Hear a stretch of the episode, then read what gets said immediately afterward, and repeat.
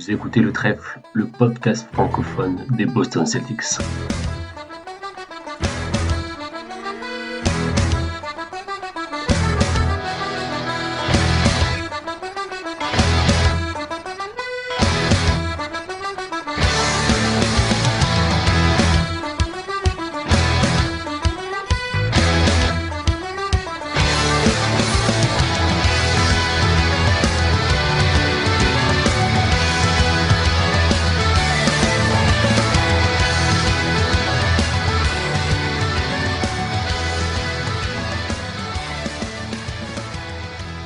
Salut à toutes et à tous et bienvenue dans ce nouvel épisode du podcast Le Trèfle. C'est Johan, je suis heureux de vous retrouver, même si, euh, bon, on va pas se mentir, je pensais vous retrouver un peu plus tôt. Euh, et je pense que je ne suis pas le seul euh, au sein de la Celtics Nation. rien qu'au sein du trèfle, hein, on s'était déjà organisé pour enregistrer cet épisode un peu plus tôt, et puis on a eu la, la surprise de devoir décaler. Peut-être qu'à l'image de nos joueurs, on a été un peu trop confiant sur cette série. On va avoir l'occasion d'en reparler. Euh, dans cet épisode, donc, on va changer un petit peu la formule qu'on avait mise en place euh, pour les playoffs de l'année dernière. On vous avait proposé un épisode review de la série qui venait de se terminer, et puis ensuite un épisode preview. Euh, bon, là, ça va faire un peu court. On s'est dit qu'on allait faire les deux en un. il y aura donc une première partie où on parlera de la série que les Celtics viennent de remporter face aux Hawks d'Atlanta. Et ensuite, on parlera de la série à venir pour la demi-finale de conférence face aux 76ers de Philadelphie. Un épisode de review preview donc, et euh, je vais vous présenter mes compagnons du jour qui vont vous donner leurs sentiments et leurs analyses sur ces deux séries. Il y a Elias. Salut Elias. Salut, salut Joe, salut tout le monde. Enfin fini de cette série de, qui faisait peur contre Atlanta, on va dire. Ouais, c'est vrai. C'est assez étonnant de se rendre compte qu'on a eu peur contre Atlanta, mais pourtant ça a bien été le cas. Euh, et puis il y a Titouan qui est avec nous aussi. Salut Titouan. Ouais, salut, salut les gars. Et ouais, comme l'a dit, comme l'a dit Elias, euh, ça fait du bien d'en finir parce que ça, plus ça durait, plus ça sentait un peu le, le piège cette série. Hmm. Ouais, ouais. Avant d'entrer dans le vif du sujet, justement, on va se faire un petit retour. Euh, je vous propose de rendre hommage à Pierre pour son pronostic on, pensait, on pensait sur le moment que ce serait un peu pessimiste, hein, mais il se trouve qu'il aura eu raison avec son 4-2. Le pessimisme a gagné, c'est dégoûtant. C'est terrible. Et euh, alors avant, juste avant d'enregistrer, là, je me suis refait la partie du podcast et, c'est criant de vérité. Hein. C'est-à-dire que vraiment, il nous dit, bah, est-ce qu'on va pas prendre un peu un match par-dessus la jambe? Est-ce que et est-ce qu'il va pas y avoir un très young game? Bon, ça, tout le monde en avait parlé. Bon, je sais pas si on peut dire qu'il y a eu un très young game, mais en tout cas, ce, ce, tir à trois points qui, nous a fait, très mal. Il était là aussi. Donc bravo à, Pierre. Euh, on lui envoie une bise. Et puis tant qu'on y est, on, salue les autres copains du trèfle, Robin et Hugo. Euh, vous les gars, bon, désolé, mais il faut assumer. Hein, vous aviez tous les deux parié sur un 4-0. Je me permets de vous chambrer gentiment parce que c'est ce que j'avais pronostiqué aussi. Euh, donc voilà. On revient sur ce que, je disais en, introduction, une, série quand même qui nous a surpris, euh, avant d'entrer dans le détail, j'aimerais que vous me donniez un peu votre sentiment global. On, a vu deux matchs, euh, les deux premiers matchs, on va dire qu'ils ont été joués avec application, avec sérieux. Ça a donné euh, deux victoires assez nettes. Et puis derrière, ça s'est un peu, ça s'est un peu gâté. le match 3, on peut dire assez clairement que les Celtics l'ont joué relâché. Ça a vite donné un match perdu. On a pu penser que ça serait l'électrochoc euh, qui, puisque derrière euh, le, match 4, on l'a joué sérieusement, on le prend à Atlanta, donc on se dit que c'est bon, la machine est lancée, on va pouvoir finir ça tranquillement à la maison. Et puis donc ce, Game 5 euh, où on mène assez largement, et puis on se dit que tout est en place, que c'est bon, la série va toucher à sa fin. nouveau relâchement, donc les Hawks qui, qui, arrachent cette victoire. bon voilà, le fameux game winner de Trey qui en plus met le petit coup par-dessus. Et puis, le sixième match, il est accroché. Il n'y a pas vraiment de sentiment de domination de la part d'une des équipes, pas, spécialement des Celtics, jusqu'à une sorte de, déclic à, quelques minutes de la fin, le, coup d'accélérateur suffisant pour finir la série au bon moment. Mais tout ça, ça, transpire pas la sérénité quand même. Hein. Qu'est-ce que vous en pensez? Je pense que tu l'as bien résumé, surtout le, la bascule en fait entre le match 2 et le match 3 euh, où en fait les deux premiers matchs, les Celtics ont été sérieux sans forcément forcer non plus. et, mais ça suffisait pour remporter les deux premiers matchs. Et je pense que le match 3, il y a eu un mélange entre sursaut d'orgueil des Hawks et un peu, comme tu as dit, un match un peu pris à la légère par les Celtics en pensant qu'ils avaient déjà fait le plus dur. Euh, et, voilà, après ils prennent du coup le, les, Hawks prennent le match 3 et la surprise, je pense, vient. Enfin, déjà quand on voit le match 4, euh, on se dit euh, le, les, Celtics le gagnent, mais vraiment c'est pas très beau à voir. Ça défend pas très bien. Orford, on va rentrer dans les détails, mais Orford défend drop, on, se fait sanctionner quasiment à chaque fois par Dejounte et par Triangle les flashbacks des finales NBA pour moi. Hein. C'était pas très, pas très agréable à regarder, franchement. Ouais, ouais, ouais, il y avait, il y avait de ça, ouais, totalement. Et, non, franchement, cette série, euh, on l'avait, enfin, je vous l'avais écrit en off. Euh, pour moi, les Celtics les gagnent parce que c'est l'équipe la plus talentueuse, la plus profonde, la plus expérimentée. Mais c'est pas forcément euh, grâce à un très très bon fond de jeu.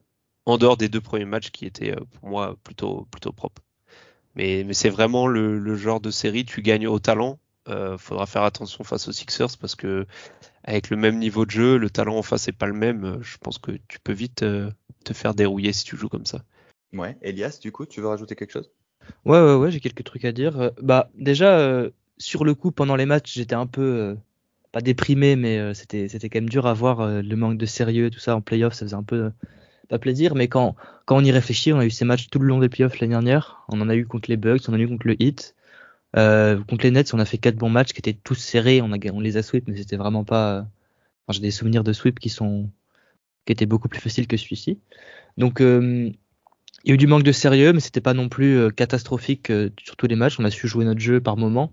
je pense qu'on a aussi beaucoup, enfin beaucoup, pas forcément sous-estimé, mais on on l'a dit, hein, les Hawks, si certains jouaient euh, ensemble et bien, ils pouvaient quand même euh, être une bonne équipe euh, très talentueuse offensivement. Et ça a été le cas sur quelques matchs. Hein. Il y a eu des explosions de des fois Murray, des fois Trey des fois les deux, des fois Hunter ou Capella qui rentraient quelques tirs de suite, qui, qui change un peu le, le courant d'un match. Donc c'était, moi ils m'ont un peu surpris. je pensais pas qu'ils seraient capables de le faire sur presque six matchs au final, même si les deux premiers n'étaient pas si pas si durs que ça pour nous. Euh, ensuite, un peu paradoxalement, parce qu'on a perdu quand même un match 5 à la, maison, mais euh, on a gagné deux matchs à l'extérieur, ce qu'on a fait tout au long des playoffs euh, l'année dernière. Donc là, c'est un bon signe. Hein. On a su, dans un public d'Atlanta qui est quand même pas, pas enfin, qui fait du bruit, qui est correct. C'est pas la, meilleure salle de la, de la ligue, mais c'est loin d'être la pire. Donc ça, ça montre quand même que les joueurs sont toujours bien dans leur jeu, bien dans leur basket. Hein, très, enfin, je veux dire, Jalen Brown, dernier match qui rentre autant de trois points aussi facilement ça avait pas l'air de le déranger d'être à l'extérieur. Donc ça, euh, ça voilà, c'est bien. Et aussi, j'ai envie de dire, l'adversité nous permet un peu de voir quelques rotations qui vont qui ont bien marché. On en parlera plus tard. Je pense à la fin du dernier match, du match 6, où bah bizarrement, quand on joue des rotations qui jouaient ensemble l'année dernière et qui avaient l'habitude de jouer ensemble défensivement, ça marchait mieux quand ils étaient concentrés.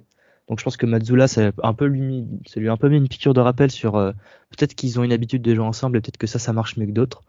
Donc euh, voilà, c'est ça fait pas plaisir de perdre deux matchs contre une équipe comme ça, mais euh, c'est pas non plus la catastrophe que beaucoup écrivent. Je pense que c'est un peu mixé, quoi. C'est les deux. Ça, ça, peut, ça peut nous permettre de prendre le, les, équipes plus au sérieux plus tard, et surtout, toute la saison, on a mal joué contre les entre guillemets mauvaises équipes et bien joué contre les très bonnes équipes, donc c'était pas non plus totalement surprenant et imprévisible. Mmh, ouais c'est sûr que, disons qu'à la limite, on, pouvait peut-être espérer qu'il y ait un peu plus de sérieux euh, grâce à l'étiquette playoff, mais effectivement, euh, ça n'a pas, pas suffi à, changer cet aspect-là de, notre jeu. Euh, allez, je vous propose d'attaquer par le dossier Jason Tatum. On a le sentiment qu'il peut faire mieux hein, que, ce qu'il a proposé sur cette série. Il, ne fait pas une mauvaise série, mais en même temps, on, en parlait, euh, on en discutait en, off. Euh, le niveau de Tatum, bah, ce serait exagéré de dire qu'il est décevant, mais depuis le All-Star Game, il est quand même moins bon que, ce qu'on est en droit d'attendre de lui, surtout quand on voit la, très bonne première partie de saison qu'il nous propose sur cette série, bon, il fait le taf. Il y a le, la fin du Game 6 qui nous fait un peu oublier le reste, en fait, parce que il y a ce, ce pull-up 3 là qui, qui, lance un peu euh, le, coup d'accélérateur des Celtics dont je, dont je, parlais là en fin de match. Derrière, il va récupérer la balle en l'air sur un, sur un 3 points manqué. Euh, il a claque dans le panier, on le voit pousser un cri, on se dit ça y est, euh, Tatum il est lancé. Mais bon, euh, il reste 4 minutes dans le game 6 quand tu te lances. Quoi. Enfin, Alors il montre une belle, une belle agressivité à ce moment-là, ça fait plaisir. Les stats sont belles, hein, je regardais là, 30 points, 14 rebonds, aucune balle perdue surtout. Mais on, a le sentiment qu'il est quand même pas extraordinaire. Est-ce qu'on est, trop exigeant euh, Alors bon, je pense qu'on sait tous au trèfle qu'on est trop exigeant avec Jalen Brown. Est-ce qu'on est devenu trop exigeant avec Jason Tatum aussi Ou, est-ce que vraiment il doit faire mieux? Je pense, je pense pas que ce soit de l'exigence parce que on parle d'un joueur qui était quand même euh, dans les, premiers mois de la NBA, euh, qui était dans la course au MVP, qui a même eu des votes pour le MVP. donc en tant que MVP, enfin que potentiel MVP, que euh, All-Star, que Franchise Player, tu t'attends à un meilleur niveau de jeu. Après, pour moi, il n'a pas été décevant dans le sens où, en fait, il a un peu affiché le même niveau qu'il avait affiché en saison régulière, à part, comme tu le disais, la première partie où, il était euh, dans les discussions pour le MVP. Mais sinon, on a eu un Tatum qui a été, je trouve, relativement bon au playmaking. Quelques shoots forcés, notamment à trois points, avec une adresse euh, plutôt moyenne pour un joueur de son calibre.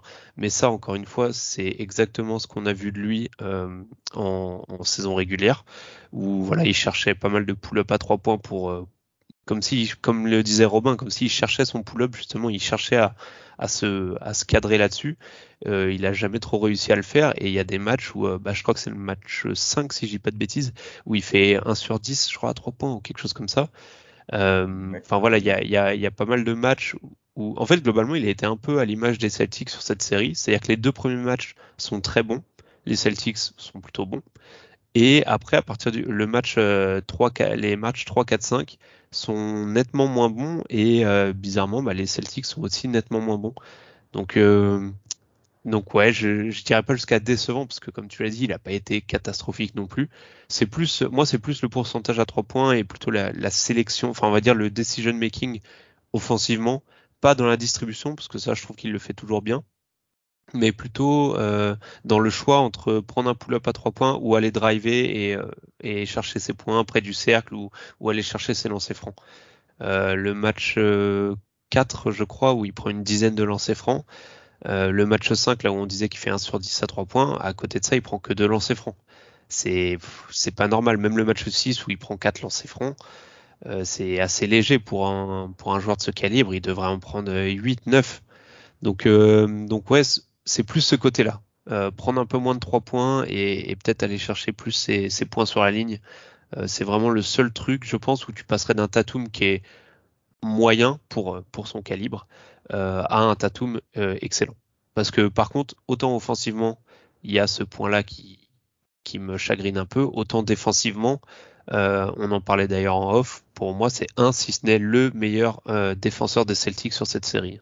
Mm. Il a été incroyable du début à la fin. Ouais, ouais, c'est sûr. Surtout que, surtout que tu parlais des lancers francs, surtout que pour la, bon là on, reste dans la partie review, mais quand on va parler de la preview, les lancers francs, ça risque d'avoir une, une belle petite importance. Elias, Ouais, euh, Tito a pas mal euh, dit ce que je pensais. Euh, il était, moi, il m'avait l'air un peu presque sur la réserve pour pas trop se fatiguer parce que on se souvient de ses finales NBA l'année dernière qui étaient catastrophiques en grande partie parce qu'il était crevé et blessé. Donc je pense que là, il a voulu contre une équipe pas très physique et pas très impressionnante, on va dire, il a voulu se garder. Et grand bien lui fasse, hein, si ça peut lui permettre de tenir longtemps sur les playoffs et ça, enfin, qui joue pas comme ça contre toutes les bonnes équipes, euh, ça me dérange pas. Après, euh, c'est vrai qu'il a été mauvais sur pas mal de matchs. Euh, je l'ai trouvé pas particulièrement très bien utilisé par moment, ou quand il l'avait pas, il continuait à le faire jouer en porteur de balle principal, en initiateur d'attaque, alors qu'il avait pas, enfin, il trouvait pas ses pull-ups, tout ça, donc c'était pas pour moi une très bonne idée. On peut, on a quand même de quoi le faire jouer en, finisseur d'action, que ce soit en, en, allant amener vers le cercle avec avec un Smart ou un Brogdon ou un White qui initie l'action. Donc ça j'ai trouvé un peu dommage de ne pas aller euh, fuser dans tout ce qu'on pouvait faire tactiquement, mais on en reparlera plus tard de coaching. Euh, donc ouais non j'ai trouvé qu'il essayait quand même de se garder. Euh, il y a quelques il y a quelques quand même très bons moments, surtout défensifs. Je pense à Game 6 où il était juste magistral. Enfin, il y, a des moments, je croyais que c'était Marcus Smart, mais non, c'était Tatum. Donc, ouais, c'était fou. je l'ai trouvé assez appliqué, quand même, malgré le tir au niveau de la passe et au niveau de, faire jouer ses coéquipiers. Je l'ai trouvé assez impliqué. Ça se voyait qu'il vraiment il cherchait tout le monde. il cherchait à faire jouer Brown, il cherchait à faire jouer Brogdon quand il était quand il était en, forme. Il cherchait à, faire jouer White, dont on parlera plus tard, qui était euh, pas mal en forme à des moments et ça se voyait qu'il allait chercher. Il, a dit plusieurs fois euh, qu'il fallait que White soit euh, très agressif pour que ce soit une bonne équipe et ça se voit qu'il cherche à le, à le pousser de l'avant et à, le, à, lui trouver des bons tirs. Donc ça c'est quand même très positif. Donc ouais, c'est, je suis pas complètement inquiet parce qu'on a l'habitude avec Tatum et je pense qu'il va, il va être meilleur. Mais s'il reste à ce niveau, on gagnera pas un titre NBA. Voilà le mot est lâché. Voilà, là, le, coup près est tombé. On sait, on sait euh, ce qu'il va falloir surveiller. Euh, ok, mais en même temps, euh, je pense qu'on est assez d'accord là-dessus. D'ailleurs, stat, stat, assez hmm. marrante, mais je viens de remarquer ça. Sur les six matchs, donc face aux Hawks, il y en a quand même quatre où c'est Jalen Brown, le joueur qui prend le plus de shoots dans le match. Donc devant Tatum. ce qui montre que, bon, ce qui montre déjà que Jalen Brown euh, oh, se refuse pas beaucoup de tirs, mais ça on le savait. C'est d'ailleurs un, de, une des reproches principales qu'on lui fait. Euh, mais ça montre aussi que Tatum a, vraiment, en dehors de ce fameux match 5 où il a beaucoup forcé son tir à 3 points, euh, il force pas énormément de shoot, il monopolise pas le ballon. Je veux dire, on n'est pas sur euh, le cliché du franchise player qui veut à tout prix faire gagner son équipe à lui tout seul en prenant, en prenant 40 shoots par match. Donc euh, voilà, c'était juste pour ça rejoint un peu ce que disait aussi Elias sur le fait que bah, il, est toujours dans le collectif, toujours focus dans faire tourner le ballon, mettre ses, coéquipiers dans les meilleures conditions. Euh, donc ça c'est plutôt positif. Euh, je pense vraiment qu'on est à un Tatum qui retrouve son shoot, d'avoir d'être beaucoup plus rassuré en fait sur notre attaque. Hmm. Ouais ouais. Euh, ben, puisque tu parlais de, puisque tu as fait le, parallèle avec Jalen Brown, on, va parler un petit peu de lui. Euh, Jalen Brown, bon, alors, on, va reparler de la défense, hein, euh, comme d'habitude, mais au niveau, au niveau offensif, c'est plutôt fort sur cette série, notamment à trois points. Je regardais ça tout à l'heure, j'ai vu que, alors il y a un match où il passe complètement à côté. Je crois qu'il a 0 sur 3 ou 0 sur 4. tous les autres, donc les cinq autres matchs, on est à 50% minimum à 3 points, dont euh, notamment un très très joli 6 euh, sur 8 dans le, Game 6, hein, comme disait Elias. C'est vrai qu'il n'a pas eu peur de, il pas eu peur de ça. Bon après Jalen Brown il est d'Atlanta, donc peut-être que ça lui a peut-être que ça lui a réveillé quelque chose. Euh, globalement sur sur Jalen Brown, Elias, je te, je te donne la parole là-dessus. Ouais.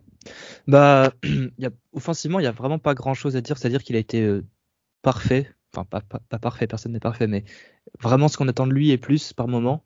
Donc euh, c'est le lieutenant de luxe de luxe. Euh, je sais que certains du trèfle et d'autres euh, ont du mal à le voir meilleur que Tatum sur des matchs, mais ça arrive quand même régulièrement maintenant, surtout sur le rôle qu'on attend d'eux. Et donc ouais, je l'ai trouvé vraiment offensivement assez impressionnant. Il y a peu de moments où il, il se passe à côté. Euh, j'ai pas trouvé son mid-range assez impressionnant. J'ai pas les stats sous les yeux, mais j'ai trouvé qu'il en ratait pas mal. Après, j'ai pas, euh, encore une fois, je peux pas vraiment, euh, j'ai pas fait ma recherche là-dessus, donc euh, je peux pas l'assurer. en revanche, tu parles des trois points. Moi, j'ai trouvé, enfin, il y a une stat qui est assez inquiétante. C'est c'est lancer franc, qui est quand même une indication assez qu'on utilise souvent pour parler du tir des, des joueurs. Et là, c'est lancer franc, c'était catastrophique. J'ai pas les stats tous les yeux, encore une fois, je suis désolé, je peux aller chercher ça. Mais il y a aucun match où il fait, où il, bon, il en tire pas beaucoup. Hein. Personne n'en a tiré beaucoup sur le match, mais il a, il en a raté vraiment beaucoup. Et comme c'est une tendance avec lui, c'est un peu, un peu inquiétant. Euh, sinon, ouais, non, offensivement, euh, il était, euh, il a tout fait. Hein. Il a, je trouve que même sur, sur ce, ses problèmes de, perte de balle, tout ça, ça a été assez correct. Il y a eu quelques moments un peu inquiétants, mais c'est toujours pareil, euh, c'est Jalen Brown, on peut, il sera jamais euh, Chris Paul, donc euh, c'est pas voilà. et puis après, c'était contre une défense qui n'était pas non plus très agressive et qui allait beaucoup chercher le porteur de balle, donc on verra contre une meilleure défense. Mais ouais, non, j'ai trouvé, j'ai trouvé très bon offensivement, défensivement, c'est toujours très compliqué par moment, mais bon, on a l'habitude. 58% au lancer franc. Voilà, sur la bon, c'est- série. C'est pas énormément de sur, sur pas beaucoup de tirs, mais c'est pas. Merci. Sur trois, énorme. sur trois tentés. par Ce match. est- Ouais, ouais, ce qui est, ce qui est pas, ce qui est Ouais, vraiment pas beaucoup. c'est pas beaucoup. pour un, pour un joueur comme lui et un joueur qui est censé, enfin déjà en saison régulière, il tourne à 5 lancers francs par match. Euh, même en Après, là, vraiment, dernière. sur cette série, personne n'en a tiré. hein, des, des Oui, lancers. oui, oui, oui. Après, il y a eu un 1, 1 sur 5 dans le, dans le Games. Ouais, dans le cinquième match, qui, qui laisse peut-être encore plus d'amertume. euh, Ouais, ouais, il parce était pas du tout dans ce match-là. hein, il Ouais, ouais, ouais. Il en a pas tiré dans le, dans le Game 6. Alors que pourtant, euh, paradoxalement, c'est le match où il score le plus, je crois. Mais, mais oui, dans le, le- les lancers, ça allait pas. ouais, je suis, je suis d'accord. Mais ce que, par contre, ce que j'ai bien aimé, donc je rejoins globalement tout ce qu'a dit Elias, je veux appuyer sur un truc, ce que j'ai bien aimé sur Jalen Brown, parce que je pense que c'est quelque chose qu'on lui reproche beaucoup au trèfle, enfin, de manière générale, dans ceux qui, qui le critiquent. Euh, ce qu'on lui reproche souvent, c'est de tenter trop de pull-up à trois points, de tenter trop de tirs forcés, et euh, enfin, trop de tirs compliqués. Et c'est une chose que j'ai bien aimé chez lui sur cette série, c'est qu'il a justement pas forcé ses, pull-up à trois points, ses, tirs. Alors, il a mis quelques tirs compliqués, euh, notamment, bah, je crois que c'est notamment dans le match 6 où il en met un, où il a carrément deux défenseurs sur lui. Euh, mais bon, il le met, donc euh, tu peux pas lui dire grand-chose. Mais en termes de volume, euh, il prend, je crois que le match où il prend le plus de 3 points, c'est justement le match 6 où il en prend 8.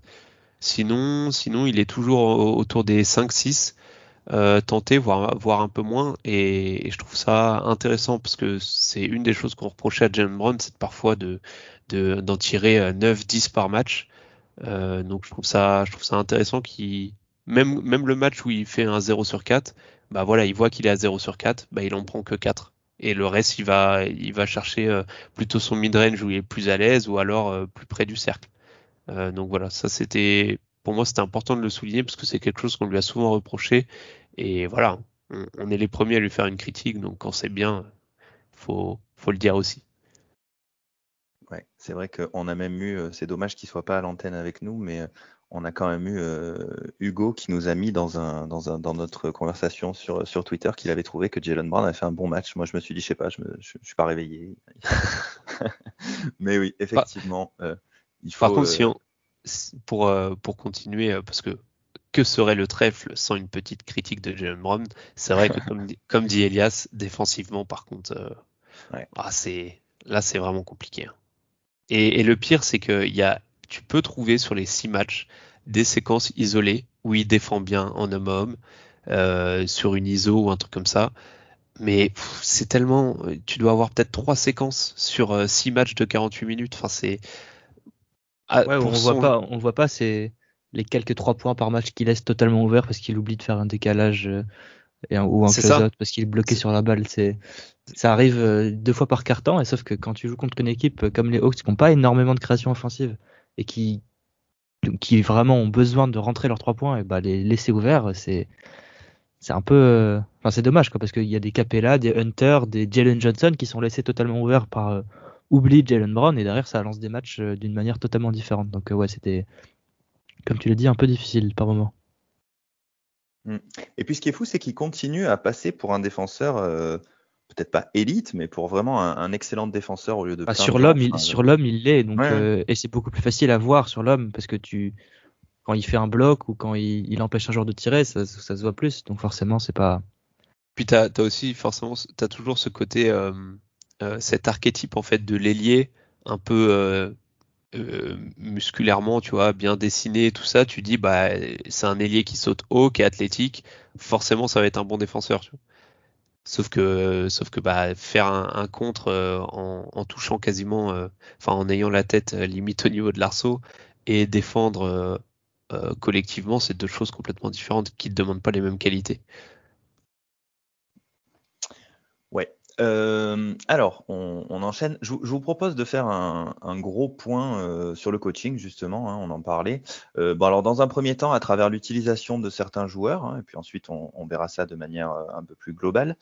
Euh, bon, je vais démarrer avec une question que je, je pense beaucoup de, de gens se posent, hein, beaucoup de, de gens qui suivent les Celtics. Euh, c'est l'utilisation de Grant Williams. Est-ce qu'il y a un problème, Grant Williams? Est-ce que est-ce que Mazzula lui fait payer sa, sa mauvaise fin de saison régulière? C'est assez surprenant de voir que il rentre au, au game 2, je crois. Euh, il fait une. C'est bien celui-là, hein c'est le- c'est dans le deuxième match. Euh, ouais, il me semble. que- Ouais, non, il non, il me rentre, semble il- que c'est celui qu'on c'est le perd. 3. C'est celui qu'on Ouais, perd. c'est le match le 3 où il rentre. Ouais. ouais. Ah d'accord, bon, bah, il me semblait que Ouais, j'avais ouais, c'est le le- 3. Ok. Bon, en tout cas, il fait une bonne prestation. Euh, il, je crois qu'il marque 14 points. Il, il, a un- il, a- il fait un match assez correct. Euh, le match suivant, on le voit plus. Il rejoue un peu plus tard dans la série, mais il joue beaucoup moins. Euh, du coup, il a joué un peu dans le, dans le match 6. Alors bon, on s'est posé la question, hein, on évoquait la match-up. euh, le fait aussi qu'il soit peut-être euh, volontairement préservé pour pouvoir être à 100% pour défendre euh, sur, par exemple, sur Embiid ou, ou est-ce que c'était en prévision pour défendre sur Giannis? Parce qu'il avait, il avait très bien défendu sur lui euh, l'année dernière. Bon, maintenant le problème ne se posera plus. Euh, est-ce qu'il peut y avoir un problème interne aussi? Est-ce que, est-ce qu'il y a que, qu'est-ce que, je sais pas, qu'est-ce que vous en dites vous? Que, que se passe-t-il avec euh, avec Grant Williams, Titouan? Bah, on sait pas trop nous non plus, parce qu'on n'est pas en interne. Mais c'est assez compliqué parce que toutes les idées potentielles que j'aurais sont. euh, Enfin, tu peux toujours trouver un contre-argument. Par exemple, au, au début, je m'étais dit, bon, ok, c'est la match-up. On en avait parlé d'ailleurs euh, dans la dans, la preview. Euh, on s'est dit, on savait que ça allait pas être une match-up idéale pour lui, euh, que c'est voilà des John Collins, c'est très vertical. Lui, il est plus dans la défense euh, au sol. Les Trey Young, tout ça, c'est petit, ça va vite. Et Grant Williams, il peut pas défendre des petits très rapides comme ça. Donc donc c'est vrai qu'on s'était dit bon ok au début on voit qu'il joue pas on dit bon c'est la match-up en plus les Celtics gagnent sans lui bon bah voilà tout va bien mais le voir avec 0 minutes et sur les 6 matchs il y a quand même 4 matchs où il joue pas du tout. Enfin il y en a 3 et il y a le match euh, 5 ou le match 4 je sais plus où il joue euh, genre 50 secondes. Enfin il rentre à la fin euh, parce qu'il y a un, un mini blowout on va dire. Euh, mais mais sinon euh, ouais tu, tu te dis ok je j'entends la question de la match-up mais au point de pas le faire jouer du tout de passer d'un joueur qui a quand même cadenassé euh, euh, et KD euh, la saison dernière euh, je trouvais ça un peu dur. Donc je me suis dit bon il doit pas y avoir que ça. Après il y a cette rumeur entre guillemets comme quoi ça serait peut-être une punition entre guillemets de, de Mazzula par rapport à sa fin de saison régulière. Mais c'est pareil. Ok, il fait une fin de saison régulière, mais est-ce que tu vas te passer d'un joueur euh, aussi solide que Grant Williams en playoff dans une voilà dans une un moment aussi important de, de ta saison où il faut gagner un match, euh, enfin il faut plier une série euh, juste parce qu'il a fait une mauvaise fin de saison régulière, tu vois, c'est c'est c'est compliqué parce qu'à chaque fois toutes les potentielles idées possibles, euh, tu, tu trouves toujours un truc, tu dis mais non ça peut pas être ça, donc je pense que c'est un peu de tout en fait. Voilà. Je je vous ai pas aidé avec ma réponse, mais je pense que c'est un peu de tout ça. Il y a une question de match-up, une question de le préserver un peu euh, pour la suite, et une question de peut-être le le faire reculer un peu dans la rotation parce qu'il n'a pas été bon en fin de saison régulière. Ouais. Elias, qu'est-ce que, est-ce que tu as plus d'informations ou... Ouais, j'ai une information. L'agent de Grant Williams, il m'a appelé. euh, non, non, j'ai pas d'informations. J'ai rien de. J'ai pas de scoop. Euh, moi, je pense que c'est plusieurs euh, facteurs. Je pense que la théorie du, la punition interne, machin, tout ça, pour pas trop le payer derrière, ça c'est des conneries. On n'est pas conspirationniste. Ça, je pense que ça n'existe pas. Le but d'une équipe, c'est de gagner des matchs, c'est de gagner euh, un titre. On va pas rentrer là-dedans. Je pense pas que Brad euh, demande à Mazzula de pas faire jouer Grant pour euh, qu'il coûte moins cher ou un truc comme ça. Je pense que ça c'est c'est un peu bête comme théorie, si je peux me permettre. Euh, moi, je pense que c'est juste euh, qui se qui, qui, qui rentre un peu dans sa propre tête, qui réfléchit un peu trop et qui se dit je pense pas que j'ai besoin de Grant sur cette série. Il se dit euh, Hauser, ça peut marcher. Euh, Grant, je vais le laisser au frigo. Euh, pourquoi pas faire euh, marcher Hauser parce que bah, si, on a un mec qui, est capable de rentrer 65% de ses tirs à 3 points et qu'on a autant de créations autour de nous, bah, c'est mieux Grant Williams parce que Grant Williams il les rentre mais dans les coins quand il est ouvert. Hein. Il les rentre partout avec euh, tant qu'il n'y a pas un mec collé à lui, il peut le rentrer en fait. Donc c'est quand même pas le même type de, de tireur à 3 points. Euh, je pense que c'est Mazzula qui euh, a du mal à s'adapter, a du mal à trouver des solutions et peut-être admettre sa, son erreur par rapport à ça parce que c'est quand même assez un, c'est gros comme euh, comme statement on va dire de dire ah non tu joues pas t'es le, le, sixième homme de l'année dernière ou septième t'étais très important en playoff, mais toi tu joues pas, je préfère faire jouer Hauser. C'était un peu son idée de la rotation. je pense qu'il s'est rendu compte qu'il était utile, qu'il défensivement, même si c'était pas un bon match-up, qu'il restait utile et très bon. Enfin, ça reste un très bon défenseur, sauf quand il décide que il veut switch sur Triangle. Euh, je, l'avais dit hein, dans la preview qu'il allait décider à un moment qu'il pouvait défendre sur Triangle. Non, tu ne peux pas défendre sur Triangle. Euh, donc ouais, non, je pense que c'est un peu Mazzula qui, qui réfléchit un peu trop. Euh, après, euh, moi je pense que je pense qu'il va avoir un plus gros rôle contre les Sixers et, et il va avoir un gros rôle que ce soit l'Enix ou le Hit, si on est qualifié derrière, il aura un gros rôle parce que le profil est beaucoup plus intéressant et important euh, pour lui défensivement qu'un Hauser. Là où Hauser, on l'a vu, il est totalement capable de défendre correctement sur un switch contre un, meneur. On l'a vu, hein, c'était pas catastrophique. Euh, Grant, il, rentre sur le terrain, euh, Triangle, il switch dessus, il lui colle un 3 points, step back instantanément. Donc c'est peut-être ça aussi, hein, tout simplement défensivement. Il s'est dit qu'en fait, pour le profil de joueur qu'il y avait en face, ça marcherait pas. Donc bref, j'ai pas eu non plus une très bonne réponse. Je pense qu'on verra plus de lui euh, euh, après. J'ai aussi vu qu'il a, il est rentré, il a fait il a eu un très bon impact sur le match dans le match 6 et tout le monde dans les médias, que ce soit le coach ou alors Ford, ont dit, euh, un peu, on, on donné ses qualités, qu'on lui dit, on dit qu'il était mature et qu'il avait accepté son rôle et qu'il était prêt à rentrer sur le terrain quand on voulait. Donc ça c'est très bien. Je pense qu'il reste, ça reste un très bon, même s'il parle un peu trop aux arbitres, un très bon coéquipier. Donc euh, je suis pas inquiet, je pense que c'est Mazzula qui je sais pas ce qu'il cuisine dans son laboratoire mais euh, c'est je, pense qu'on le verra plus que Hauser contre les Sixers et peut-être après si on est qualifié donc euh, je pense que ça ira. Hmm. Ouais, c'est sûr qu'on on risque d'avoir besoin de plus de viande dans la, dans la raquette contre les Sixers. Et justement, euh, on va parler... Non, pardon, c'est une référence. ah, je ne savais pas celle euh, justement, puisqu'on parle de, de, la raquette, euh, on va parler aussi un peu de Rob.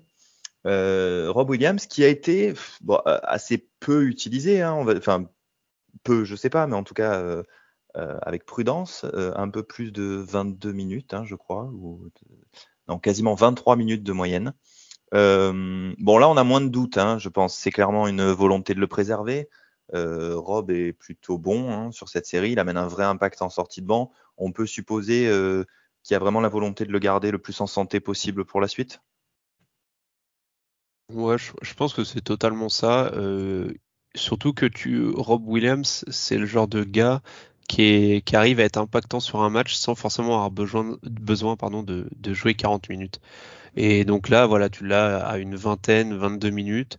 Je pense que c'est le temps de jeu un peu idéal où tu as le, meilleur, euh, tu as, as placé le curseur vraiment au meilleur endroit entre l'utiliser assez pour qu'il soit impactant, mais pas trop pour pas, bah, pour pas trop tirer dessus en fait, euh, et, risquer de se blesser. Donc, euh, ouais, je pense que autour des 20, 22, après avoir, je sais pas comment va, quelle défense va utiliser Mazzula face aux, Sixers, mais on sait que par exemple Udoka aimait bien l'utiliser en, en low euh, S'il utilise ce, dans ce rôle-là face aux Sixers, c'est possible qu'on voit son temps de jeu un peu grossir et, et avoisiner les 27-28 minutes, euh, ce qui serait pas pour me déplaire non plus, mais non, je pense que c'est complètement de la gestion, euh, de la gestion sur son cas, ouais.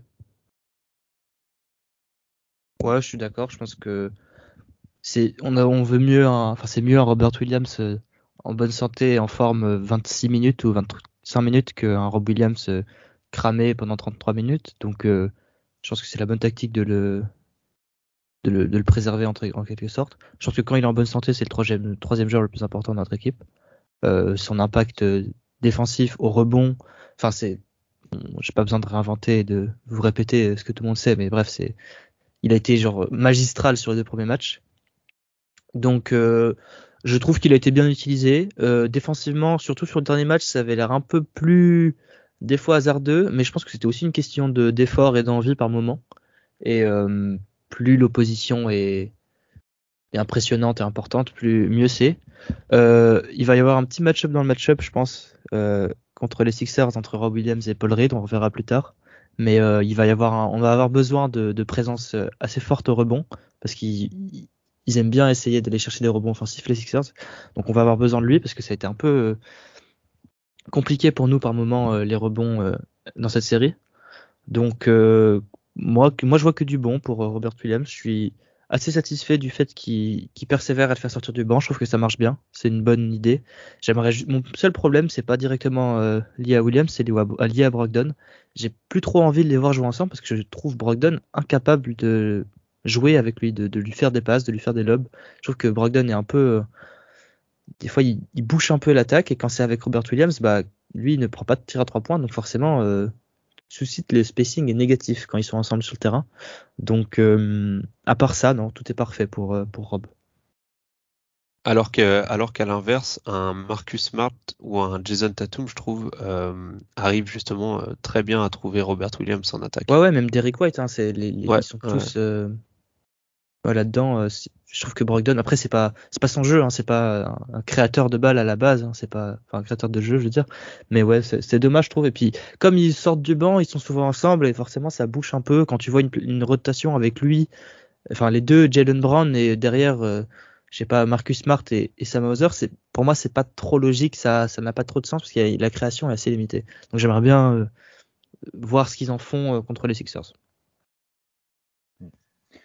Ok, ok. Bon, eh ben, on va parler de Derek White justement, puisque vous l'évoquiez. Euh, Derek White qui fait un début de saison, euh, un début de série, pardon, euh, absolument incroyable. Sur, euh, sur les deux premiers matchs, je pense que au global, il doit pas être loin d'être le meilleur joueur des Celtics. Et puis ensuite, bah, il est moins utilisé. Donc on, on peut se demander pourquoi. et du coup, bah, c'est une réflexion qui peut nous amener à un questionnement un peu plus général en fait sur le coaching. Euh, est-ce que on doit commencer à s'inquiéter un petit peu de ce que fait Joe Mazzulla? Est-ce que, la marche euh, saison régulière, playoff n'est pas un peu trop haute? Euh, Il y, a cette, utilisation de Derek White, il y a ce que tu disais tout à l'heure, euh, Elias, est-ce qu'il est capable de se remettre en question à l'intérieur d'une série quand on voit donc le cas Grant Williams? On l'a vu rentrer euh, un coup Cornet, un coup Muscala. Bon, c'était pour des très faibles minutes. Hein. Je crois qu'ils jouent euh, une, entre une et deux minutes tous les deux, chacun leur tour. Donc c'est sûr que c'est pas forcément révélateur.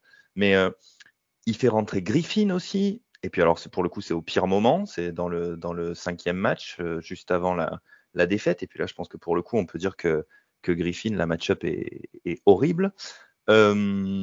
Alors, on peut peut-être d'abord euh, revenir un petit peu sur Derek White et puis ensuite euh, sur, euh, sur ses interrogations plus, plus globalement. Elias, je te, je te lance là-dessus. Ouais. Bah, pour Derek White, premièrement, je suis pas d'accord avec le fait qu'il n'ait pas été enfin moins utilisé entre guillemets sur les matchs où il a moins de points. Je pense que c'est juste les deux premiers matchs, il est excellent. Premier match, il joue 39 minutes, donc peut-être que là, il est plus utilisé. Mais premier match, il prend 13 tirs. Deuxième match, il en prend 16. Il met 24 et 26 points.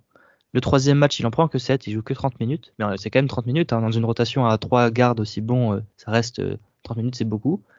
le fameux quatrième match, pardon. oui, qu'est-ce que je raconte là? Oui, le fameux quatrième match, je veux dire, il joue pareil, il est même autour des 30 minutes. Donc en fait, il a une moyenne de entre 30 et 35 minutes, ça dépend des matchs, ou 39 quand il est vraiment très bon. Je trouve qu'il est utilisé de la même manière. Le match où il est pas bon, le match 3, c'est toute l'équipe n'est pas bonne et lui c'est pas enfin en fait on a en a pas exactement parlé directement mais c'est un match où on a n'essayait pas de jouer ensemble enfin au bout d'un moment euh, tout le monde faisait son tir après une passe et Derrick White c'est pas son jeu il va c'est pas le meilleur créateur de son propre tir et quand il l'a pas il l'a pas donc là il a mis que 11 points. Mais euh, tous les autres matchs il a mis 18 points 18 points 26 points 24 points sauf le dernier où bah là il a été pas très utilisé parce qu'en fait il rentrait pas ses tirs hein. il a eu des 3 points totalement ouverts qu'il n'a pas rentré donc euh, je trouve ça logique de faire jouer Brogdon qui était très bon et surtout Marcus Smart qui était excellent sur le dernier match. Euh, donc euh, j'ai pas pas trouvé qu'il a été moins utilisé d'un match à l'autre. Il a juste été logiquement utilisé quand il était en forme ou que les autres étaient plus en forme que lui. Donc non ça ça ça m'inquiète pas. Je suis content de voir qu'ils ils sont capables de, de s'adapter entre les matchs entre Brogdon, Smart et lui et de toujours donner le ballon à celui qui est le plus en forme. Euh, aussi d'ailleurs en fin de match, il est assez flexible là-dessus, Mazzula, donc ça c'est un bon point. Parce que j'avais un peu peur que ce soit que Smart et la double big en fin de match et point barre. C'est bien que ce soit adapté, adaptable. Attention à pas trop, euh, faire de sorcellerie, mais, mais ça, ça peut aller. Donc sur White, je suis pas trop inquiet. Je pense que c'est un joueur très intelligent qui rentre parfaitement dans toutes les line-up. Donc et défensivement, non, Marcus Smart était excellent défensivement. Donc je peux pas dire que White a été meilleur que lui, mais défensivement, il a quand même été aussi très bon, même si l'équipe n'a pas été bonne. je trouve que en un contrat en moins, il était très efficace. Après sur le coaching, je peux peut-être laisser Titouan prendre le relais. Il y a quand même quelques points d'inquiétude. Ouais. Titouan, tu peux peut-être parler de ça. Ouais, alors le coaching, faut. Alors, je cherche pas du tout d'excuses à Mazula, mais faut pas oublier que ça reste un coach rookie euh, qui fait sa première saison euh, en tant que donc en tant que coach et du coup qui aussi coach pour la première fois en playoff. Euh, donc ça va être un peu difficile de juger par rapport à ses erreurs. Est-ce que les, les, erreurs de rotation, par exemple, bah, tu l'as dit, tu l'as dit, Johan, hein, là, je crois que c'est le match 5, si je dis pas de bêtises, où il fait rentrer Blake Griffin euh, il fait, ouais, c'est ça, Blake Griffin qui, joue, qui, joue, quasiment 6 minutes, alors que tu as Grant Williams qui est vissé sur le banc. Euh, en plus, ben là, du coup, euh, l'argument de ouais, Grant Williams joue pas parce que la match-up est pas ouf. Euh, ouais, bah fais pas rentrer Blake Griffin alors parce qu'elle est pas meilleure. Hein. Donc il y, a eu quelques rotations comme ça un peu bizarres, comme le disait Elias, ça se voyait notamment dans le match 6. la relation Brogdon-Robert Williams qui est pas exceptionnelle, mais pourtant il force un peu de toujours les avoir les deux ensemble sur le terrain. Euh, voilà, il y a, eu quelques quelques trucs comme ça de rotation un peu bizarres. Euh, les bon les minutes avec euh, quand, quand Jalen Brown est, est, tout seul, elles étaient un peu moins pires que ce qu'on avait pu voir en saison régulière. Euh, les minutes où Tatum euh, et Smart par exemple sont sur le banc. mais, mais voilà, ça va être. En fait, c'est dur de juger euh, dans le sens où on ne sait pas si c'est est-ce que euh, il a eu des difficultés parce que bah, c'est la première fois qu'il arrive à ce niveau-là. Et du coup bah, il a besoin de s'adapter, de prendre de l'expérience, euh, voilà, de, grandir lui aussi.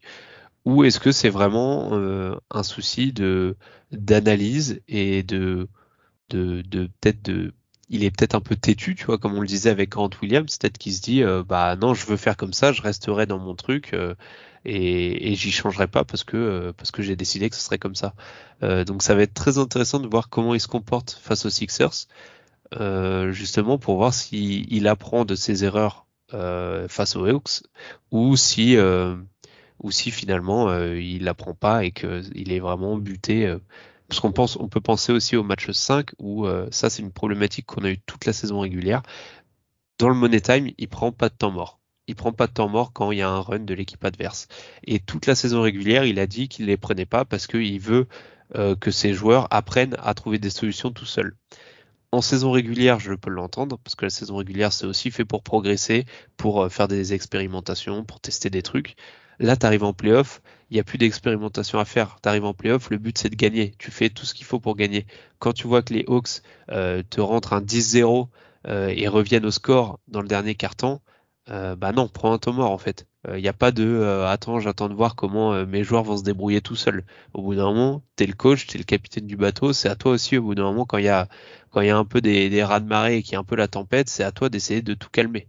Donc ça c'est quelque chose qui m'a qui m'a plus gêné, plus que les rotations d'ailleurs, parce que je me dis si jamais ça se reproduit, bah ça nous a potentiellement coûté un match. Donc c'était face aux Hawks, comme on l'a dit au début, euh, grâce au talent, on a quand même réussi à passer les Hawks. Face aux Sixers, si tu commences à lâcher un ou deux matchs à cause de, petits soucis comme ça, de oubli de poser des temps morts, euh, de poser un système ou quoi que ce soit, euh, ça peut être plus problématique. Ouais, donc une série en fait globalement euh, qui aura été remportée par les Celtics parce que comment le delta niveau talent était indéniable. Euh, on a quand même eu des Hawks qui se sont bien battus. Hein. Euh, il faut, leur accorder du, crédit pour cela. Je pense que bah, vous en avez parlé tous les deux. Hein. Euh, tout le monde à peu près prévoyait que les Celtics seraient ceux qui se, sortiraient le plus rapidement de, de leur série du premier tour. Et puis finalement, bah, on a fini en dernier. Euh, enfin en dernier à l'est en tout cas. Euh, bon alors après tout le monde prévoyait que, le, que les Bucks. Ouais, les Bucks sont finis avant nous, hein, bien joué. Ouais, c'est vrai, c'est vrai. Euh, tout le monde prévoyait, pardon, j'y venais, que les Bucks allaient écraser le hit. On a vu ce que ça a donné, donc on s'en sort quand même pas si mal. Mais en, en reconnaissant que, que, les Hawks ont été meilleurs que ceux à quoi on pouvait s'attendre, hein, ça je pense que tout le monde est d'accord là-dessus, euh, les Celtics n'ont pas toujours été aussi bons que ce qu'on qu'on pouvait espérer. Et ça, c'est vrai que ça pourrait être inquiétant pour la suite. Messieurs, est-ce que vous avez quelque chose à ajouter sur la partie review ou est-ce qu'on passe à la suite? Hmm, Non, pour moi, on peut passer à la suite. De toute façon, en faisant la, la preview contre les Sixers, on, va forcément faire des parallèles avec ce qu'on a vu face aux Hawks. Donc, on peut passer à la suite. Allez, Elias, c'est bon pour toi? Oui, oui, c'est bon, c'est bon, pardon. Allez. Bon, et eh ben pour la suite, on va donc rentrer dans la deuxième partie de, de cet épisode, la partie preview contre les Sixers. Bon alors là normalement c'est la partie où moi j'ai plus le droit de parler, euh, donc ça va être un petit peu embêtant pour euh, pour animer l'épisode. Comment comment on fait Titouan là je me tais ou? Bon, alors je, je, suis juste pressé de voir ton pronostic à la fin. Ça va être marrant. S'il y a des s'il y a des fans des Sixers qui nous écoutent, ils vont bondir de leur siège quand ils vont entendre 4-0 pour les Celtics. Ouais. Bon, c'est un, pour ceux qui sont qui sont pas au courant, c'est un petit euh, running gag entre nous. Euh, voilà, je, je, je, crains les Sixers parce que parce que c'est une équipe contre qui euh, j'ai particulièrement de mal à accepter une éventuelle défaite. Euh, donc j'ai tendance à, à, grossir un petit peu nos nos comment nos, nos facilités qu'on peut avoir contre eux. Il paraît que j'ai du mal à être objectif. Bon, là du coup, plus plus plus sérieusement, je vais faire de mon mieux pour essayer de l'être. Euh, les Sixers, donc, qui sortent d'un sweep contre les Nets, euh, avec pourtant leurs deux joueurs phares qui n'ont pas été extraordinaires, hein, on, va en reparler. Euh, il y a des joueurs comme Tobias Harris ou comme Tyrese Maxi qui, eux, ont été excellents. même si on peut dire quand même, je pense, sans leur faire offense, que les Nets n'étaient pas au niveau où on les attendait. Hein. Il y a eu beaucoup de, surprises, euh, dans ces playoffs. Moi, après, je ne sais pas ce que, vous en pensez vous, mais moi, personnellement, je pensais vraiment que les Nets allaient. Bon, je ne les voyais pas du tout sortir les Sixers, mais je pensais qu'ils les embêteraient beaucoup plus que ça. Euh, il y a eu une grosse victoire des Sixers, alors que Embiid et Harden ne semblent pas être au mieux. On, va en reparler. Euh, d'ailleurs, puisqu'on parle de, de, ça, il y a une grosse interrogation sur Embiid. Euh, il se dit qu'il sera peut-être pas prêt pour le début de la série, ou en tout cas qu'il sera peut-être pas à 100%. Alors bon, nous évidemment, on espère qu'il sera, hein, déjà parce qu'on ne voudrait pas voir euh, cette série gâchée par les blessures. C'est une série, je pense, qui est attendue, euh, qui, enfin, on, sait depuis un bon moment qu'elle risque de se profiler. ce serait dommage que, que, que ça vienne y jouer un rôle. et puis aussi, bah, parce que peut-être parce que les Celtics euh, prendront la série plus sérieusement avec un Embiid à 100%. Euh, mais on va partir du principe donc euh, que Joël sera là et qu'il sera bien là. il va se poser une question de taille. Comment défendre sur, sur Joel Embiid? Comment défendre contre ces Sixers? Puisqu'on était sur le coaching, quelles sont les, quelles sont les possibilités qui, qui s'offrent à, à, Joe Mazzulla et à son staff pour essayer de contenir ces Sixers? Et bien sûr plus particulièrement euh, euh, Joel Embiid. Titouan Alors, euh, souvent, quand tu as affaire à un, comme ça un joueur élite, bah, on parle du, potentiel MVP. Hein. enfin, ça n'a pas été donné. Je ne sais plus si ça a été déjà donné. Non, je crois pas. mais quand tu as affaire à un joueur comme ça, un peu, enfin vraiment au-dessus de, de tout le reste, tu as deux options. Soit tu le laisses euh, gagner le match à lui tout seul, tu le laisses faire son truc, mais tu le coupes de tous ses coéquipiers. C'est un peu ce qu'on avait fait dans la bulle à l'époque. Euh, soit tu choisis complètement l'opposé, c'est-à-dire que euh, tu le cadenasses, tu, le trappes, tu, tu, mets deux défenseurs sur lui, voire trois, voire une prise à trois. Et en gros, tu dis à ses coéquipiers, bah allez, si on doit perdre notre série, c'est parce que Tobias Harris tourne à 35 points par match. bon, j'exagère, mais vous voyez où je veux en venir. En gros, c'est ça. Tu as ces deux options-là. Donc, euh, curieux de voir ce que, ce que Mazzula va, va choisir comme option. Après, on sait qu'Embiid, on arrive plutôt bien à le défendre, même si très souvent il fait ses stats, mais on arrive bien à le gêner. Alors Ford aime bien, euh, aime bien cette match-up-là. Euh, Grant Williams pourra pas faire des grosses minutes en 1 contre 1 à défendre au poste Embiid, mais il est quand même très fort physiquement, très costaud physiquement, il pourra l'user. On sait qu'Embiid c'est quelqu'un qui est qui dès qu'il est plus frais, enfin se fatigue très vite en fait. Il n'a pas un gros moteur euh, de par sa taille, son poids. C'est quelqu'un qui, au bout de 25 minutes de jeu, commence déjà à tirer la langue. Euh, donc si on peut envoyer de la viande avec du Grant Williams, alors Ford qui va faire son travail, comme je disais, un Robert Williams en low qui vient, qui vient protéger le cercle derrière. je pense qu'on aura, on peut vraiment faire un gros boulot sur lui. et limite, du coup, je me dis que le plus important, ça va pas être ralentir Embiid. Je vais pas dire, je dis pas que c'est facile et qu'on va y arriver à 100%, mais je pense que le plus important, ça va être quand même de limiter euh, Arden, de limiter le, le pick and roll Arden Embiid. Euh, et là, je vais laisser Elias là-dessus, mais Arden qui est quand même, on l'a vu un peu moins bon face aux Nets. Euh, on a vu qu'il est, enfin en termes de, playmaking pour lui-même, de, finition pour lui-même, euh, on sent qu'il y a quand même une gêne. Donc euh, ça va être intéressant de voir comment on va défendre sur lui. Est-ce qu'on va le laisser euh, shooter quitte à prendre le risque qu'il reprenne confiance ou est-ce que lui aussi on va le cadenasser? Je ne sais pas trop. Euh, euh, Elias, ce que tu en penses, euh, comment tu partirais toi là-dessus? Ouais, alors avant de partir sur ça, j'aimerais juste rappeler quand même que ils ont sweep une équipe qui a gagné 10 matchs après le, la trade deadline, hein. 10, 10, matchs sur 13, ça fait ça fait 35 victoires sur une saison, donc ce serait les Pacers ou les, les Wizards de cette année. Donc euh, c'est pas une équipe de playoff hein, qu'ils ont qu'ils ont sweep, euh, c'est juste une équipe qui était là parce que les, les joueurs qui, qui, sont partis ont gagné des matchs avant de partir. Donc euh, ils ont sweep une équipe qui n'aurait pas dû être là. On, juste euh, pour le rappeler quand même pour pas les, les surcoter. Euh. Sinon pour Arden, j'aimerais quand même merci tu m'as lancé dessus me pencher un peu sur Arden parce que tu dis qu'il faut le limiter je suis assez d'accord. Moi, j'aurais plus limité Tyrese Maxi que, que James Harden parce que c'est lui, qui me fait un peu plus peur en termes de d'explosivité et capacité de prendre un match un peu euh, euh, à lui seul. On l'a vu en fin de match 3 qui il gagne le match tout seul hein, avec des, tirs à trois points successifs euh, énormes. Euh, Harden m'a l'air euh, vachement limité. Je crois qu'il a une, blessure un peu qui dure euh, à au tendon je sais pas quel, quel côté, pardon. Euh, et donc, euh, il a aucune explosivité, euh, il a aucune, euh, il est plus trop capable d'aller au panier et surtout de finir au panier. Enfin, je me suis fait les replays des matchs euh, contre les Nets, surtout les deux derniers.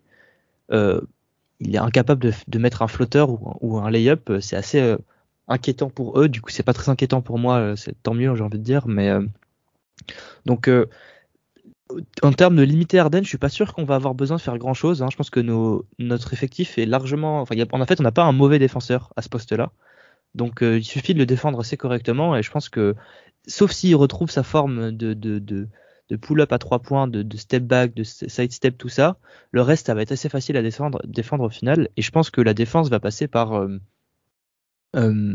limiter les joueurs autour ne pas donner trop de trois points ouverts à des Tyrese Maxi, à des Anthony Melton, à des euh, Shake Milton qui peuvent qui peuvent quand même euh, rentrer quelques tirs de suite euh, et qui peuvent un peu changer un match.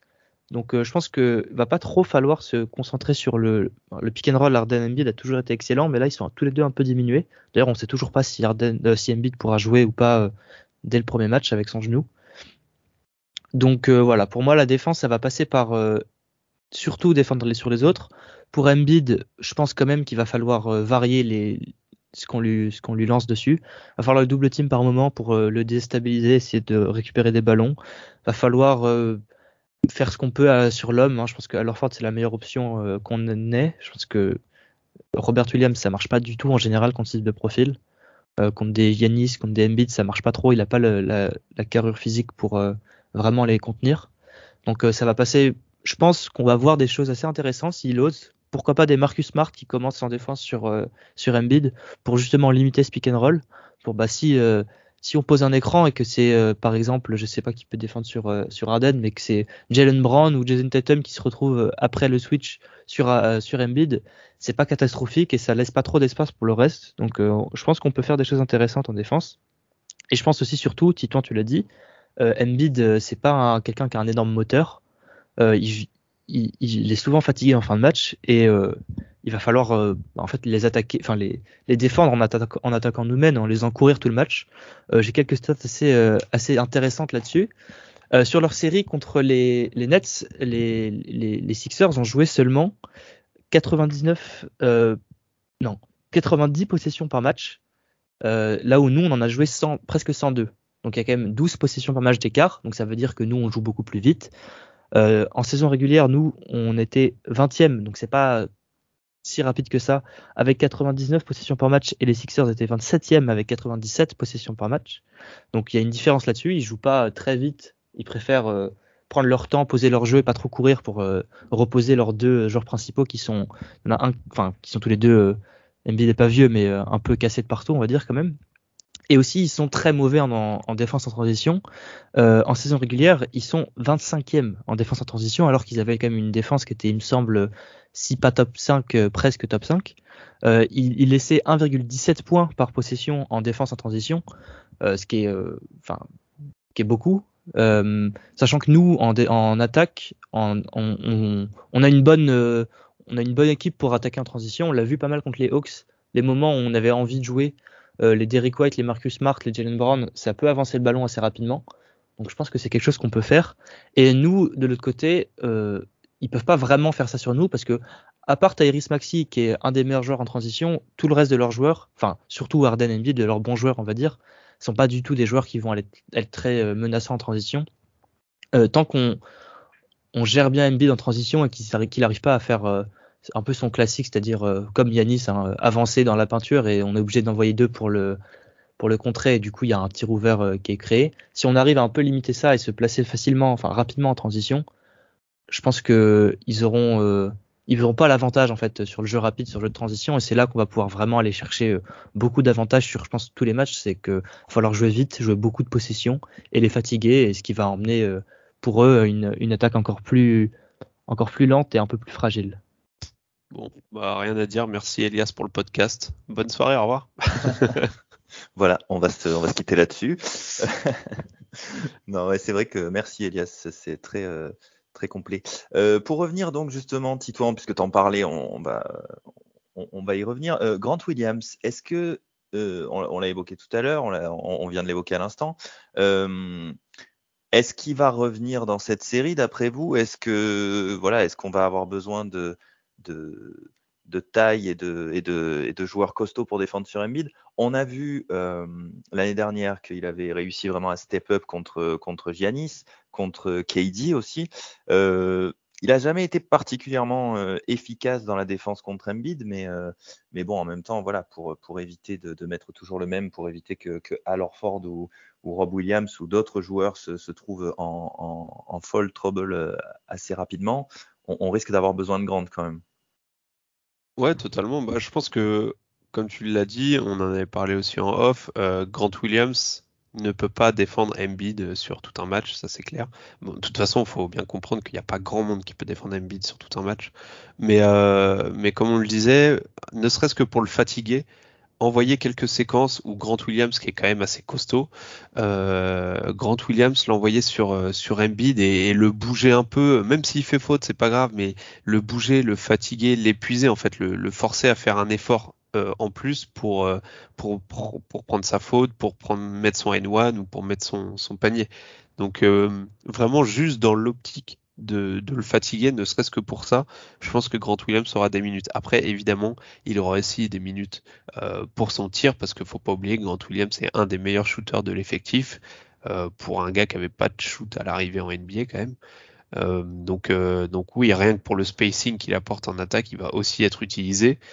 et du coup, ça fait un peu le parallèle avec Mazzula et ce qu'on va attendre de Mazzula. Et comme on le disait tout à l'heure, je pense que ça va être euh, cette série là pour Mazzula, ça va vraiment être la série qui va déterminer quel genre de coach il est. Enfin, est-ce que c'est un, coach qui peut euh, performer en playoff? Parce qu'il va y avoir des ajustements à faire, parce que la série, que ce soit en termes de talent, en termes de match-up, euh, c'est complètement autre chose que les Hawks. Euh, et donc, euh, donc voilà, ça va vraiment être intéressant de voir ce qu'il va proposer euh, entre chaque match, entre la série en fait entre les Hawks et, celle des Sixers, mais aussi entre chaque match dans la série contre les Sixers, euh, quelle défense il va euh, pour quelle défense il va opter, quel type d'attaque aussi il va mettre en place. Ça va vraiment être intéressant de le voir, de voir ce qu'il va proposer, parce que là on est, pour moi, à la fin de la série face aux Sixers, on va pouvoir se dire, enfin pas à coup sûr, parce qu'encore une fois c'est un coach rookie, mais ça va nous donner quand même une bonne indication sur quel plafond euh, Mazzula peut avoir comme coaching euh, pour, pour cette équipe des Celtics. Hmm. Ouais. Bon, moi, pour moi, Mazzula, il restera au top de toute façon parce que j'aime trop ses, ses réponses en, en, conférence de presse, mais, euh, mais je vois ce que tu veux dire. Est-ce que les Sixers peuvent payer le, le, le, je vais mettre des guillemets, le trop de repos? On l'a dit, euh, ils ont euh, ils ont sweep euh, les, j'allais dire les Pacers. du coup, Elias, bah, je te remercie Elias d'ailleurs de, de, nuancer un peu ce sweep. Ça me fait toujours plaisir moi quand quelqu'un dit nuance les, performances des Sixers. quoi qu'il en soit, ils n'ont plus joué depuis le samedi 22 sachant que le premier match de cette série, tiens, on l'a pas encore dit, si vous n'êtes pas au courant, le premier match de cette série se jouera dans la nuit de lundi à mardi. Donc ils seront restés une bonne dizaine de jours sans jouer. Alors euh, c'est à double tranchant pour eux. Le, point positif, c'est que ça laisse du temps à, à Joel pour, euh, pour revenir euh, dans de meilleures conditions. Mais est-ce qu'il n'y a pas quand même un petit risque d'être en manque de rythme, comme ça, au milieu, d'une, au milieu des playoffs, de rester plus de dix jours sans jouer? Alors oui, euh, mais j'ai envie de dire, ils ont un peu, entre guillemets, l'avantage d'avoir le droit de perdre euh, les deux premiers matchs, les deux premiers matchs, pardon, parce qu'ils jouent à l'extérieur. Donc s'ils avaient joué à domicile et qu'il y avait un risque, à cause du manque de rythme, de perdre le premier match, là, ça aurait pu être, tu vois, euh, pas inquiétant, mais un facteur. Là, je pense pas que ce soit vraiment un facteur. c'est peut-être que ça va leur coûter, mais ça leur apporte beaucoup plus en fait, le fait que que, que Embiid puisse se reposer.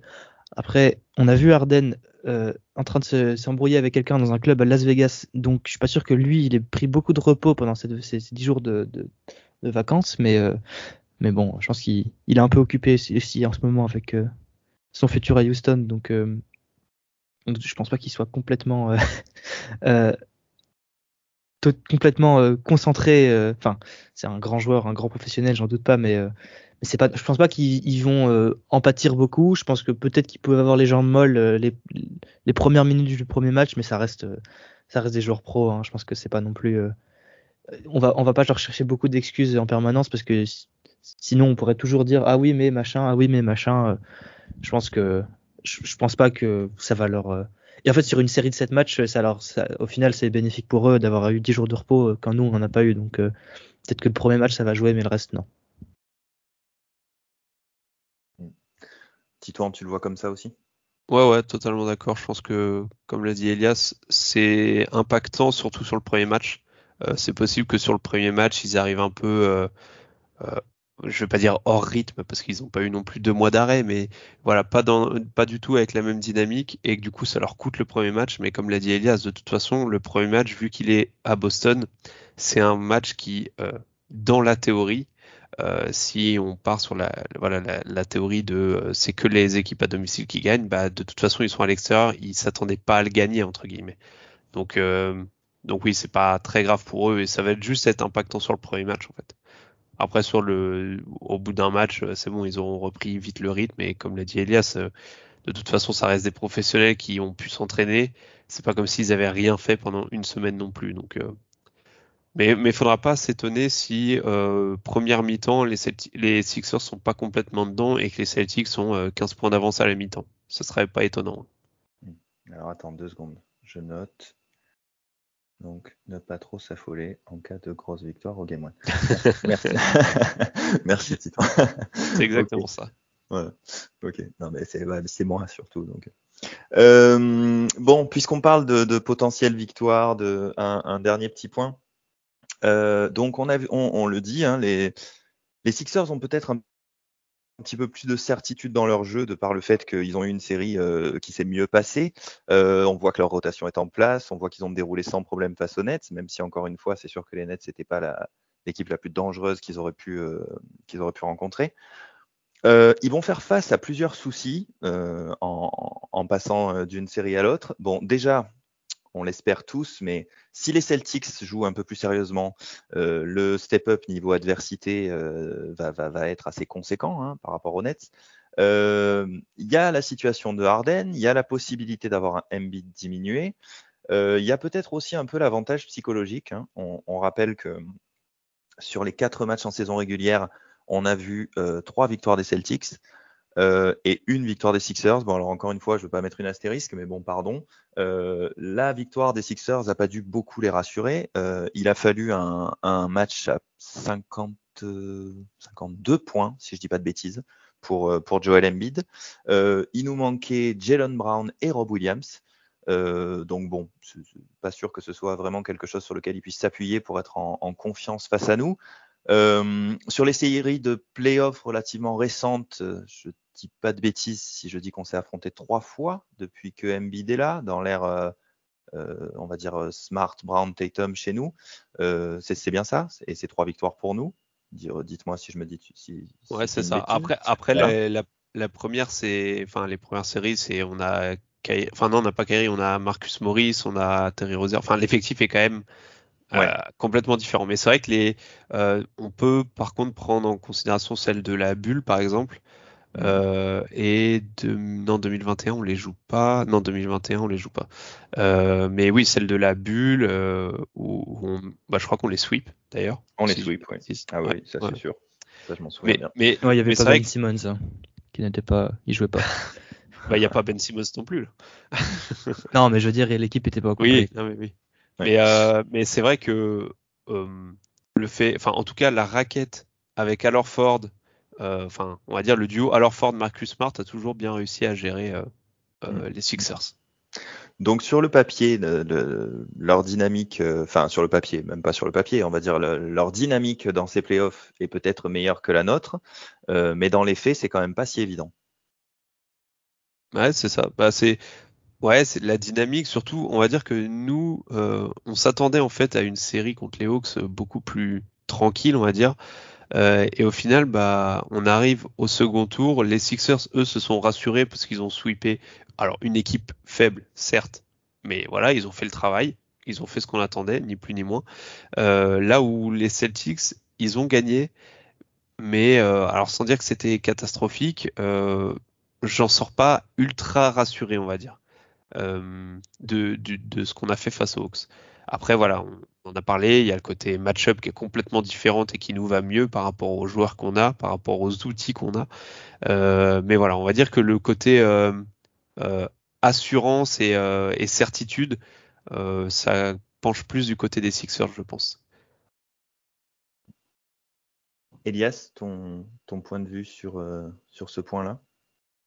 Ouais, je je pense qu'ils sont quand même euh, pas tant en confiance que ça parce qu'il y a quand même l'aspect euh, de santé chez eux qui, enfin moi qui me ferait un peu peur à leur place quoi. Leurs deux joueurs principaux pas sont pas complètement en forme et même s'ils peuvent jouer et tout, euh, s'ils sont pas complètement en forme, on a vu, on a toujours vu en fait. Hein, tous les playoffs se jouent à cause de blessures tous les ans et ça peut, pour moi, ça peut jouer un gros un gros rôle dans dans cette série donc je pense que moi, je, suis pas confiant à 100%, mais je pense que c'est pas non plus. Euh, c'est pas, c'est pas du 50-50 en leur faveur. Je dirais que c'est plus 60-40 euh, quoi pour nous. Ok, bon. Eh ben alors, euh, puisqu'on en est à, donner des chiffres, on va, on va tenter peut-être une, une, petite prédiction pour, pour terminer. voilà, on, on, se lance dans le pronostic. Est-ce que qui, qui veut se mouiller en premier? Qui, qui se lance? Bah, Allez, je vais me lancer. Euh, et je pense que. Euh, je pense. Alors, c'est triste de penser comme ça. Mais malheureusement, les Celtics, face à une meilleure match-up, euh, vont être beaucoup plus concentrés que face aux Hawks. c'est un truc, voilà, c'est une mentalité un peu que j'aime pas trop, mais malheureusement c'est comme ça. J'ai l'impression. Donc je pense qu'ils vont être focus, ils vont vouloir envoyer un message euh, vraiment en sortant une équipe qui fait aussi partie des contenders. On sait qu'il y a une rivalité en plus Boston Celtic, euh, Boston euh, on sait aussi qu'il y a une rivalité voilà, il y a une rivalité Embiid un peu, Marcus Smart, ces deux gars qui chauffent pas mal avec Brown, Tatum, tout ça. Donc je pense que les Celtics vont être sérieux. on a les outils pour faire chier les Sixers. Donc voilà, je pense qu'ils seront sérieux et je vais dire les Celtics en 6. Je vais dire 4-2 Celtics. Ok. 4-2 Celtics, bien. Moins, Allez, moins, moins, positif que Elias apparemment. Ah. Alors déjà, euh, je voudrais euh, envoyer une dédicace à Hu- Hugo qui peut pas être avec nous. Je sais qu'il aurait bien aimé être là pour donner sa prédiction, donc je vais un peu me mettre dans sa peau. Euh, il va dire que les Celtics sont pas sérieux et que les Sixers sont meilleurs et qu'il va, il va dire que c'est Sixers en 7 lui. Je le connais. Donc euh, selon Hugo, c'est Sixers en 7. Euh, selon moi, selon moi, c'est Celtics en 5. Euh, je pense que c'est. De toute façon, je suis nul en prédiction. Je préfère donner un truc un peu, euh, un peu plus spicy que, que quelque chose euh, nul comme Celtics en 7 où c'est c'est pas intéressant de dire ça. C'est c'est bon, c'est vu et revu. Donc je vais dire en 5. Je pense qu'on gagne les deux premiers matchs à la maison. Classique. On en prend un chez eux et on finit en 5 chez nous. Euh, facile. Voilà. J'aurais bien aimé dire Celtics en, en 4 pour pouvoir finir la série euh, à 21h30 en prime time en France un dimanche soir. Ça aurait été vraiment parfait, mais je crois pas qu'on prendra deux matchs chez eux. Donc Celtics en 5. Ça, ça va beaucoup, comme on l'a dit, ça va aussi beaucoup dépendre de l'état de santé de, de Ouais, ouais, Embiid Et, et aussi du coup de Harden, comment il se sent et tout ça. Euh, parce que c'est vrai que si tu as un Embiid qui loupe euh, un match sur deux ou qui joue vraiment, euh, où tu sens vraiment qu'il est diminué et que tu as la, que la moitié d'un Embiid, que tu as Harden qui, qui fait ce qu'il a fait face au net, c'est-à-dire bah, pas un mauvais joueur, mais où tu sens qu'il a pu euh, son, son pull-up, son step back et, et sa capacité à finir près du cercle. Ouais, là, ça peut finir en 4-1 euh, euh, facilement. ouais. On, on t'écoute, hein. À toi, hein, Johan. on attend. Ah, c'est vrai, j'ai le droit. ça. Ah, bah, on est là, on est là pour ça. 4-0 Celtics. Ah, merci. J'ai pas osé. Merci. En toute objectivité ou? En toute objectivité. Non, alors non. Ben, il fallait que je le dise. J'étais obligé. Euh, J'aimerais bien, bien sûr, mais euh, en, en- en ayant essayé de- d'imaginer vraiment un maximum de scénarios et en essayant de me dire comment ça va se passer, etc. euh, je suis très partagé entre vos deux pronos. Je, je, je sais pas. Je, je sais pas si je dis 4-1 ou 4-2 parce que euh, je suis d'accord avec Elias. Je pense vraiment que euh, on va en prendre. on- bon, je, je serais très surpris qu'on ne gagne pas les deux premiers à Boston. Je pense vraiment qu'on va en prendre un des deux à Philadelphie. Et ça rejoint ce que tu disais, Titouan. Je pense que la rivalité euh, et puis aussi le, le fait qu'on avance quand même dans ces playoffs et qu'il y a bien un moment où les Celtics vont arrêter leur, leur connerie, hein, passez-moi le- l'expression, euh, arrêter de, de- de prendre les matchs à la légère. Et puis de toute façon, hein, voilà, on s'approche du but ultime, donc au bout d'un moment, que, que même si on se retrouve contre un adversaire qu'on pense être un petit peu inférieur, il va falloir, euh, il va falloir assurer. Euh, le truc, c'est que voilà, je nous vois bien à 3-1 au moment de, de revenir à Boston. Est-ce que à ce moment-là, euh, Embiid est complètement remis et que et qu'il te sort un match de dingue et qu'ils arrivent à nous prendre un match à Boston? Ou bien est-ce que nous, on, retombe dans nos travers? Alors là, vraiment, j'espère pas parce que ce serait franchement décevant. Euh, et, et on laisse filer ce, ce, ce game euh, 5. Donc voilà, bon, si, puis- puisqu'il faut vraiment donner un, un pronostic, je vais dire euh, 4-1. Et puis bon, bah, si on perd le match 5 en ayant mené 3-1, euh, je pense qu'on va à Philadelphie euh, avec, euh, avec les dents dehors et, et qu'on prend le, le sixième là-bas sans problème. c'est vrai que c'est un, un scénario qui est pas impossible au final, un peu comme contre les Hawks, où tu gagnes 2-0, un peu trop confiant, tu chez eux t'en prends un, mais, mais voilà, un peu trop confiant, t'en laisses un, et même quand eux ils reviennent, tu reviens chez toi à 3-1, tu te dis bah c'est bon, c'est plié, Mm. et au final, euh, bah voilà, c'est c'est quand même les Sixers en face, et tu perds le match 5 chez toi, euh, ce qui fait que tu retournes aux Sixers à 3-2, enfin vraiment comme les Hawks. euh, ça pourrait être un scénario un peu bis repetita.